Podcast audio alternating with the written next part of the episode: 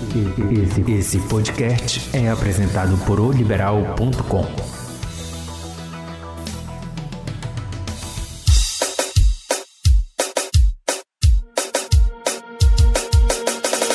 Olá, assinante! Meu nome é Marli Quadros e este é o Égua do Babado, podcast de oliberal.com, disponível toda semana no portal e também nas principais plataformas de streaming.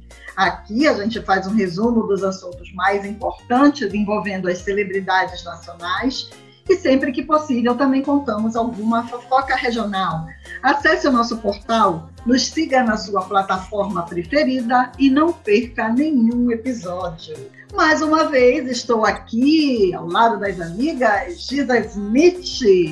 Olá! E Bruna Lima. Oi! Muito bem, a gente sempre se reúne né, para falar de babado. Né? E os babados da semana estão quentíssimos com boa notícia, que é a melhora do estado de saúde dos nossos cantores Nilson Chaves e Manuel Cordeiro, mas tem também as revelações conjugais de Carlinhos Maia e uma atriz internacional que falou de uma injustiça contra Fernanda Montenegro no Oscar de 99 sem falar das nossas curtinhas, né? Mas vamos lá, vamos começar com tudo, claro, começar com boa notícia, que é para a gente ficar com o astral lá em cima, né? Isso. Esta semana foi Isso compartilhado mesmo.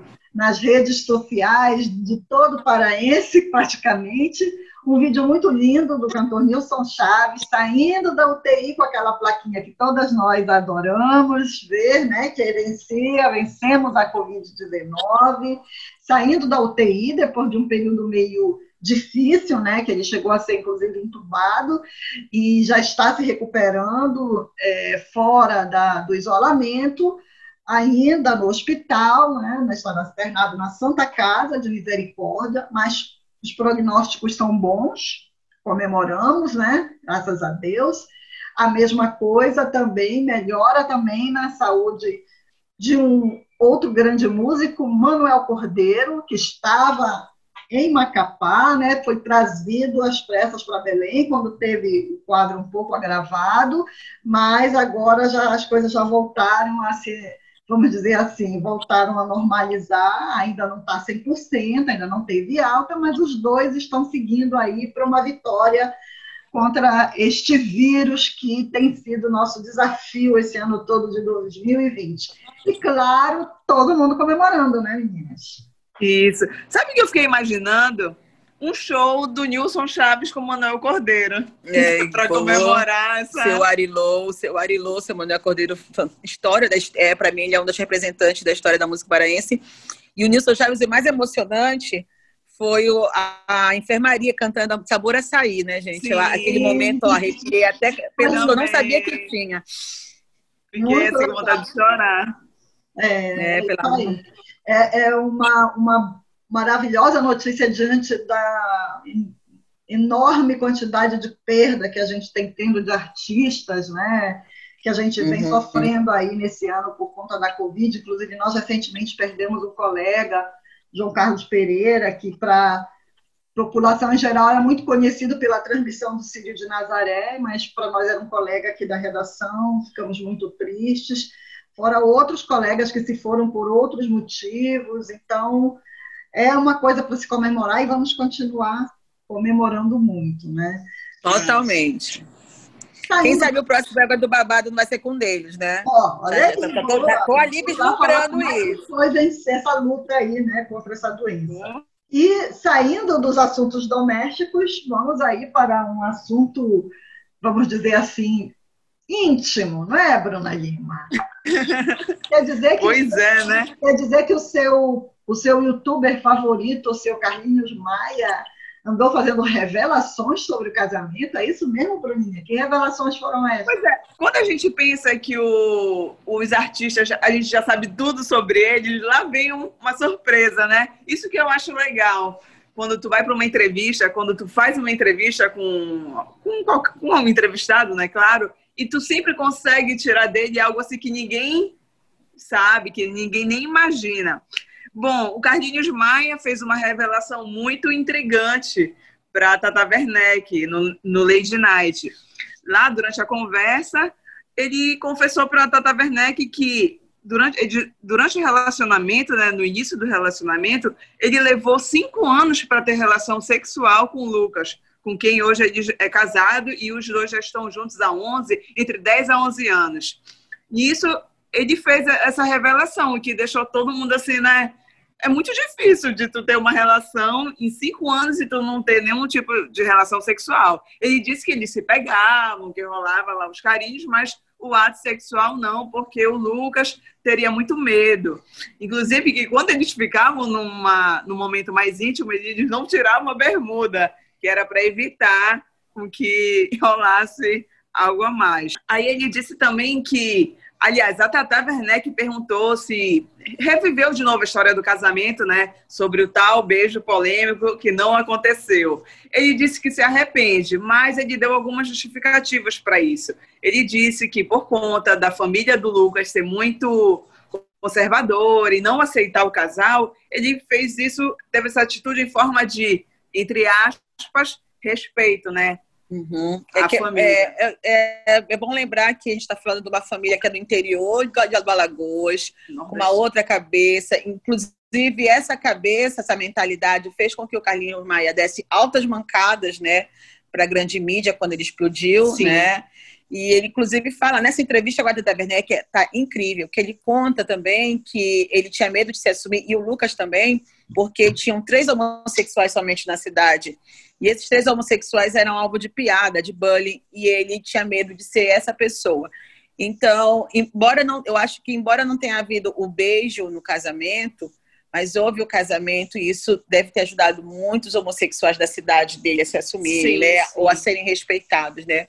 Eu acho que seja lá como for, o Carlinhos Maia ele, trouxe, ele, ele ajudou bastante na representatividade tanto do estado dele, mas também dos homossexuais do estado dele, que foi um dos poucos que venceram ali com relação a, a assumir ou também a sessão financeira. Bom, antes... tira essa meia culpa para ti, embora eu não seja muito fã. Pois é, porque para o movimento, né, isso não foi positivo. Não, nem um pouco. Né? LGBTQI+, é. a atitude dele Criaram uma expectativa e não rolou, mas eu, eu, porque eu ele, como uma figura pública, teria que dar essa voz, né? É. Fazer com que. Mas ele, como ele disse, nem ele estava preparado, né? Então. É, é não, eu não jamais vou. É, ali é muito difícil a gente querer falar pelo outro, é, né? né? Mas é, eu, eu entendo. Hoje eu entendo Carlinhos Maia nesse, nesse assunto, tá, Carlinhos? Porque o outro é chato Cara. Agora também essa semana, porque essa entrevista foi feita, já é, já é gravado é, o programa. Há cinco meses atrás. Foi. Pois é, já tem um tempo. Só que essa semana rolou também na internet de que ele estaria em crise com o Lucas. Sim, pois é, eu, era isso que eu ia comentar. Ou seja, mal o homem revelou aí alguma coisa do casamento, lá vem a crise. Será? O que, é que vocês apuraram sobre isso?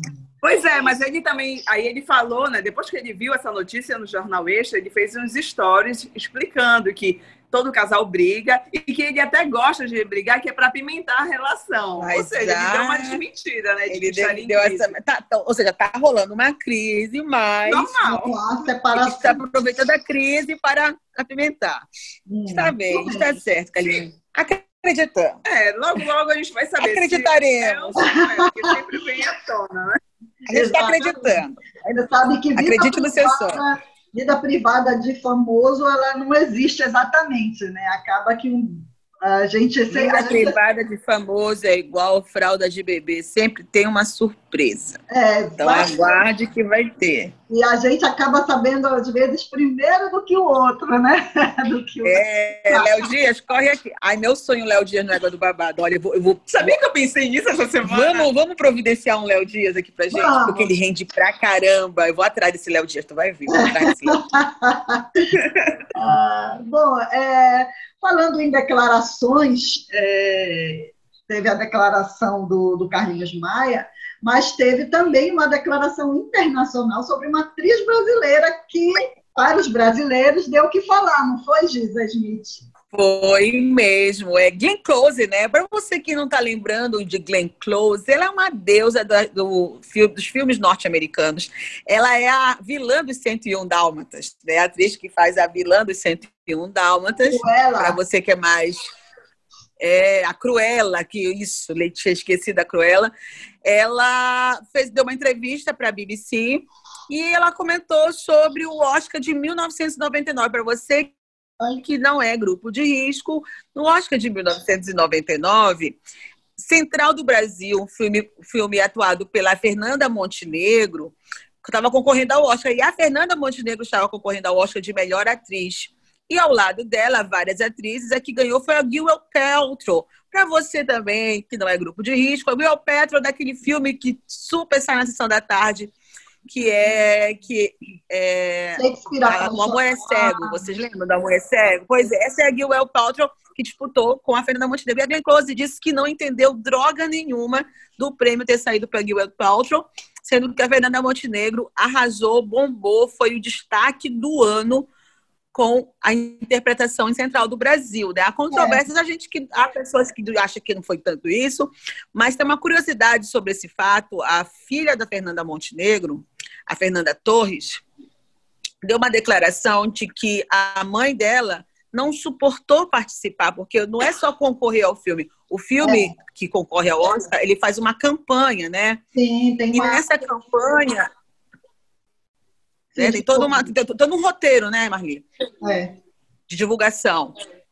E a Fernanda Montenegro ficou tão nervosa, tão nervosa, que travou a mandíbula. Ela teve que fazer uma cirurgia, Meu porque Deus. ela ficou tão nervosa, ela desgastou tanto essa região, que depois do Oscar ela teve que ir para o hospital resolver isso. Porque, pô, imagina, aquela, você está representando um país, você está do lado de atrizes fantásticas, você está no, no, em Hollywood, né? Imagina esse psicológico. Mas ó, eu achei essa declaração da Glenn, Close, da Glenn Close uma reparação histórica. Quem sabe na próxima Fernandona leva o Oscar. A gente está torcendo para isso. É, e, e, a gente sabe que essa indústria do Oscar ela tem todo um lobby, né? Não é só o desempenho que conta. Você tem que vender o filme. É, os votantes têm que ter o interesse de assistir o teu filme. E aí é claro que um filme brasileiro que não tem essa já agora já não tem, imagine em 99 não tem essa tradição toda, não deve despertar tanto o interesse, né, dos votantes. Bom, de qualquer forma, para nós, Fernandona Montenegro é e sempre será vencedora do Oscar, não é, meninas? Exatamente. E para mim já ganhou, para mim a estatueta tá lá na casa dela. Eu mando até fazer uma Globo Esporte para ela aqui e levo para ela. É, e vamos lá, as nossas curtinhas. Tem alguma coisa da Fazenda essa semana, Gila? A Fazenda, então, a Fazenda entrou na reta final. Quando é e... que acaba a Fazenda? Em dezembro. Eu acho Tem que deu uma caída, não deu, lá dentro. E muitos, muitas pessoas, muitos espectadores, né, é, estão reclamando que as pessoas que ficaram lá dentro são as plantas da edição. São a galera que não agita, a galera que não briga, a galera ah, muito faz amor. Menos a Jojo não tá mas, como Fazenda sempre copia e cola tudo do Big Brother, eles copiaram e colaram o jogo da discórdia. Mas não foi um jogo da discórdia qualquer, eles deram bebida alcoólica. Meu Deus! Durante o jogo da discórdia. E você sabe, como a Marli falou no último Égua do Babado que uma pessoa bebeu? Bebeu. A língua fica solta, né? A língua fala pra caramba. Então, eles acabaram falando até demais que a dinâmica era por que, que a, a, é, indique uma pessoa que não mereceria, que não merece um milhão e meio. Aí você tá com um tomo de goró, já tá com a língua solta, tem gente que falou demais, como o Jojo Todinho, como Matheus Carriere, que depois ficou muito aborrecido, como a outra participante, a Lidiane, né, que fez é, uma, uma, umas novelas da Record. Isso gerou uma treta na madrugada. E a JoJo realmente se acha a dona da fazenda, né?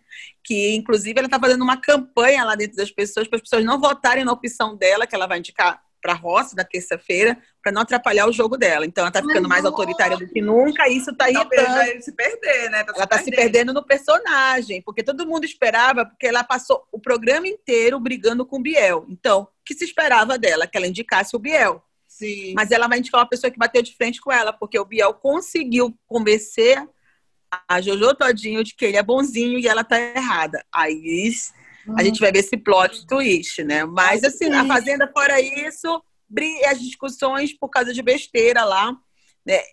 os participantes que saíram estão muito mais interessantes aqui fora contando os babados lá de dentro do que o pessoal lá dentro, né? Então a gente espera briga. Então, por favor, em nome do entretenimento, briguem.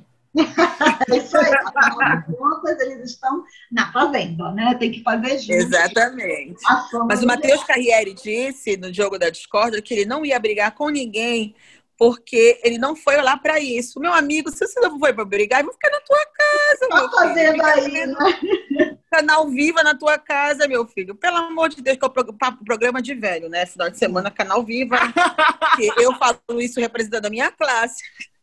Entendeu? É. Ficar vendo novela velha, por favor, continue canal viva. É, por falar em, em, em, reality, nós temos aqui fora um outro reality da vida real, que é a, o aniversário do, de 10 anos do filho de Wesley Safadão e Milady Mihaly, né? Assim que fala o nome dela, nem sei. Gente, esses dois merecem uma minissérie. Se odeiam, se processam. Não vamos expor nosso filho. Aí vai lá, faz uma live do aniversário. Vocês se decidem, vocês dois. Não, é, ela, não sabemos qual é ainda a opinião do Safadão sobre isso, mas a Milady já está transmitindo até os preparativos do aniversário do menino, que vai ter uma. Já, eu já sei o tema, vai ser Harry Potter, ela vai distribuir lá a senha, não sei Vocês o que. Vocês estão sentindo o cheiro? Vocês estão sentindo o cheiro? Eu estou sentindo o cheiro de permuta. Ah, mas ah, com certeza. Mas, meu amor, com e ele se dá pergunta braba. É. Não tenho dúvida. Ela tá, vai transmitir tudo ao vivo, 24 horas e não sei o quê, bababá. E aí, né, gente, a, a gente volta àquela questão, né? As pessoas às vezes extrapolam, porque são influenciadores acabam exagerando na dose e fazendo coisas aí que não devem. Né? Ela não, agora o safadão vai ter motivo para realmente dizer que ela está expondo o filho dele. Porque da outra vez ele não tinha razão, mas agora ele vai ter, né? Porque da outra vez ele disse que ela estava expondo a criança porque levou ele numa festa de Halloween né, onde tinha dança, onde tinha não sei o que, bababá.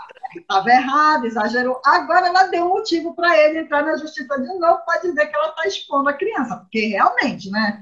Você transformar uma festa de aniversário num reality, bom, mas enfim, né? São, como diz, como diz a, a, a turma longe, novos tempos, né? Nós velhinhos vivemos dizendo isso, que a gente não aceita. que agora tudo virou, é. passou para o virtual, né? Então é isso. Vamos aguardar para ver que treta vai rolar nesse aniversário. Né? E aí, meninas, mais vocês têm aí de curtinhas? Ah, tem uma, tem, uma, tem uma global. A gente tem que ter uma global, né? Da casa. Luciano Huck, segundo a coluna de Fefito, tem até março de 2021 para dizer à TV Globo se ele vai ser candidato a presidente em 2022 ou não. Porque vocês sabem, né, que tá feita que ele for para a campanha, ele não pode estar tá fazendo, não pode estar tá botando gente de cabeça para baixo para ganhar casa. Ele não pode participar de nada dentro do Globo, porque não pode, né? TRE está aí para dizer que não pode. Então, Sim. eles têm que contar logo para não venderem um produto, Sim. né? Para o lance dos é patrocinadores. É uma política da Globo mesmo, né? É uma política da Globo. Exatamente, né? Então, se até março tio Luciano Huck não disser nada, a gente, ou seja, nós vamos saber até março se Luciano Huck vai para presidente com o Sérgio Moro ou não, né? Ou não. Aguardamos cena dos próximos capítulos. É. Temos também, deixa eu contar um outro babado para vocês, que esse é bem interessantezinho. Ai, meu Deus. Vocês, sabe, vocês estão ligados no novo casal que foi apelidado de casal Chernobyl nas redes sociais, Eduardo Costa, aquele cantor sertanejo, com a Nádia Pessoa. Vocês estão ligados da Nádia Pessoa? A Nádia Pessoa é a ex-mulher do D Black que participou do Power Couple e também fez a fase, foi expulsa da Fazenda por chutar um participante no passado. Aí, assim, é, uma, uma, é, um casal meio cabeça quente, assim, aparentemente meio cabeça quente. Eu quero Deus o livre eles brigarem, né? Porque aí vai ser um negócio. Notícia Imagine! Aí eu, eu fico, eu fico assim já pensativa, porque pô, vai se juntar. E também esse, é, essa semana, né, na última semana, os influenciadores, né, os, os, os patrocinadores fizeram uma influenciadora se queimar e um influenciador fazer o bem. Vou chegar onde a gente quer chegar. Uma influenciadora chamada Dora Figueiredo é, viu chegar na casa do vizinho uma cesta de comida. Ela não contou conversa, foi lá e comeu e postou nas redes sociais. foi massacrada, porque estava se alimentando de algo que não era dela, ela era lá de furto, e como todo e como toda influência, quando se vê na parede, fica falando vocês são tóxicos, vocês vão me matar, blá, blá, blá. Quem também participou de uma cena como essa, mas transformou, fez da água para o vinho, foi o nosso amigo Oi. Paulo Vieira. Vocês viram? Nosso amigo Paulo Vieira recebeu uma, um, na porta da casa dele uma encomenda e ele agra publicou, agradeceu e disse que não era para ele, realmente foi mandado por engano para ele, que ele gostaria muito. Só que aí a empresa, né, falou: "Não, foi por engano, mas agora a gente quer te mandar valendo". E ele entrou no acordo e falou: Não, brother, eu não estou precisando. Eu quero que tudo que você vai me dar, eu quero que você dê para os moradores de rua aqui perto da minha casa e vai rolar essa ação. Ah, eu achei ele muito fofinho. O, o Paulo Vieira, ele é o mal-humorado mais fofo do Brasil. É, não tem... esse mau humor dele. É, né, eu já disse para ele, Paulo Vieira, como pode ser humorado? Que esse homem é tão fofo. É a coisa mais fofa do universo, não tem jeito, né? E outra curtinha que agora é um pouquinho triste, né? É muito triste para os filhos de Francisco. Seu Francisco, né? Pai da, da dupla Zezé de Camargo e Luciano, faleceu na última semana. Inclusive, o Luciano não pôde comparecer ao velório porque ele está contaminado com a Covid-19, então corre o risco de contaminar a mãe, que é grupo de risco, e outros irmãos, né? Ele teve um irmão que foi sequestrado na década de 90, que tem um problema de saúde. É, ele é cadeirante. Então, ele, ele é cadeirante, enfim. Que tragédia, né? Tu é, poder ir na, é, mas é, é, aquele lance né, de você, do, dos rituais fazerem parte daquilo que você, para fechar os ciclos. Infelizmente, Luciano não poderá ir. Teve uma comoção muito grande, né? A família do Zé de Camargo Luciano é grande e é midiática. Tem a filha, a filha do Francisco, que é casado com, a, com o jogador, né? Com o Denilson, né? Então, várias homenagens foram feitas. A Zilu, a ex-nora da família, também fez uma homenagem para o seu Francisco, afinal, ela já foi da família, né? Lá no começo, lá no filme de Filhos de Francisco. Enfim, a gente lamenta muito, mas infelizmente aconteceu nesse último final de semana. E eu vou concluir a minha rapidinha, que foi que teve um ano da perda de Gugu Liberato, né? Passou muito rápido, gente. Gente, parece que foi ontem, né, que o Gugu Liberato infelizmente faleceu de uma queda. E os filhos ressignificaram o lance da perda, ressignificou a perda, né? Falou sobre a campanha da doação de órgãos. Mais de 50 pessoas foram contempladas com os órgãos do Gugu. Né? Inclusive, a, a, ele fala na entrevista, mais de 50 pessoas foram assistidas com os órgãos do Gugu, e os três filhos vieram para o Brasil ajudar nessa campanha de doação. A mãe do Gugu também participou da campanha da doação, né? E eles deram uma entrevista no último domingo falando dessa relação do Gugu com as doações, falando de como era um pai afetivo. Todo mundo foi ouvido dessa vez, menos a ex-esposa. Nenhum veículo de comunicação. Fantástico, ela deu entrevista fantástico domingo. Pois é a menina, então eu não vi, então eu não vi fantástico, sei que eu vi uma polêmica foi. dizendo que ah, mas o, ah, não deram muito, muita voz para a mulher do Porque foi o seguinte, eles dividiram, né? Os filhos, ah, a mãe. Os filhos para Record. Os filhos, os irmãos. E a, a mancada que eu ia dar aí, Marcelo. Falaram, falaram para Record. E a mãe, Rose de Mateu, falou para né? o Fantástico. Eu imaginei que fosse Miriam, mas tá certo. Rose de Miriam. É, Miriam. É Rose Miriam de Mateu. Ah, deixa eu ver que tinha uma Miriam no meio. E é impressionante a semelhança do filho do Gugu com o pai, né? Ele comunica bem, fala bem. Será que ele vai seguir? Será que ele é o próximo Gutinho Liberato? Já bem... ele, ele já, já falou que tem o desejo, né? Ele disse que ele tem o desejo de seguir o caminho do pai. Bora ver aí o que, é que vai. Ah, eu gostei. Eu queria um mini Guguzinho. Eu, eu seria legal, seria bacana. É. Mas já viria com o peso de ser comparado com o pai. É. Isso que é o chato pra, da história. Para fechar as curtinhas, vamos falar da revelação do jacaré, que contou que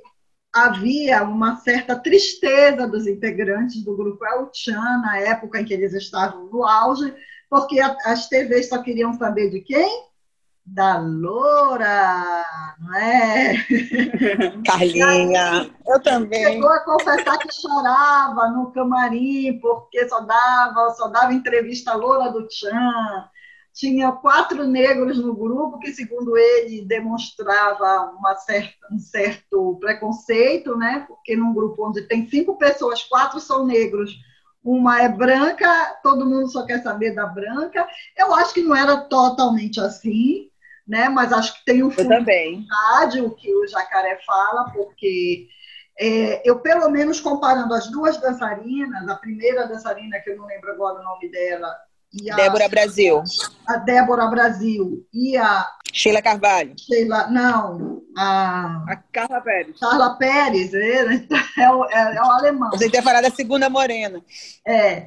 Aí, comparando, no caso, as duas, realmente, a gente era nítido isso, que inclusive foi o que causou a saída da primeira morena do Chan, né? Que é foi a total preferência das câmeras pela, pela Loura. Né? Quando eles escolheram uma morena do Chan, vamos dizer assim, com a pele mais clara, cabelo mais liso, no estereótipo mais é, embranquecido, vamos dizer assim, o negócio ficou mais equilibrado, mas antes realmente. Era... É uma banda da Bahia com uma morena de Minas Gerais. Pois é, né? Para vocês verem como são as coisas. Então. A gente, para ver como isso reforça o que ele disse. Isso aí que a gente está falando reforça o que o Jacaré falou. Eu acho que perpassa, a gente está aqui, a gente está numa discussão da Água do Bobado, está numa discussão que eu acho que é muito mais o lance. Eu concordo com o Jacaré que realmente eu vi a ascensão da, da Carla Pérez e o comentário no dia seguinte, que a Carla Pérez apareceu num programa chamado Som Brasil. Foi a hum. primeira aparição da Carla Pérez em rede nacional o comentário do dia seguinte é uma loura que samba. Porque tradicionalmente no Brasil documentário, filme, tem um estereótipo, o estereótipo da negra que samba, da mulata que samba, entendeu? Quando viram uma loura fazer isso, isso foi super o comentário do dia seguinte. Então, realmente, o lance da, da cor ela é interessante. Tanto é que a Débora Brasil se sentia da forma como ele, que ela saiu do grupo. Então, ela também sentia isso, o que ele sentia por mais que tu vai falar da questão do gênero, uhum. mas aí tem, tinha também uma outra mulher negra lá. É, aí eu também falo aqui para as meninas, para vocês assinantes, que o jacaré, o, lá, na época, os homens nunca tiveram a tradição de destaque como dançarino. A gente vive num país bem machista, onde o dançarino é considerado gay. Né? Então, durante muitos anos, eu acho, inclusive, o jacaré né? Ele relatou isso que, que com a fama de que achavam que ele era gay pelo fato dele rebolar. Exatamente. Eu não sei se vocês assinantes lembram, mas o, a, o formato de banda que era o El Chan, o Gera Samba, inspirou outras bandas de axé, né? É, então tinham sempre a configuração, uma, duas mulheres e um rapaz para dançar, ou uma mulher e um rapaz. Se vocês puxarem na memória, algumas bandas é, copiaram essa configuração. E sempre eram as mulheres que tinham destaque, seja loura, morena, preta, branca, sempre eram as mulheres, porque é o lance, lance também da mulher que vira capa de Playboy, que vira capa de sexo, que vira capa de revista, e o homem não tem esse apelo sensual desse mercado. Então, eu super entendo Jacaré. Jacaré, vamos já atrás de ti pra essa água do babado, viu? Quero que tu conte pra gente esses bastidores é, aí do El Chan. Da época do e tem um documentário muito legal sobre os bastidores da música, né? Da música do Axé, que está na Netflix. Esse documentário é essencial para entender o que foi a Axé Music, o que é a Axé Music hoje.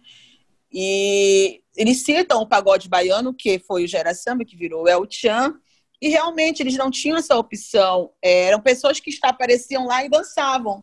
Então, Jacaré chama atenção porque era um homem grande preto, né? A Carla Pérez chamou atenção porque, vamos combinar, gente, a mulher dança para um caramba, até rompeu o joelho por causa disso. Mas essa estranheza, Giza, que tu falaste, da gente ver um homem dançando e tal, fazer sucesso, é, é muito cultura. pro resto do Brasil, mas na Bahia é muito comum dos homens na de festa Deus. dançando. Nossa. No ônibus, tu anda de ônibus lá, a galera tá com um sonzinho e dançando axé. É verdade. Então é muito comum isso Lá, lá mas, é pra gente, mas pra gente aqui, pro resto do Brasil, ainda tem essa coisa. Aí causava essa, essa estranheza e não me chamava atenção, não chamava atenção do destaque. Mas o Jacaré pegou um caminho muito legal de todos eles, virou ator lá na turma do Didi, tá morando fora do Brasil, então é uma análise que vem para o bem. O Jacaré não virou bolsa.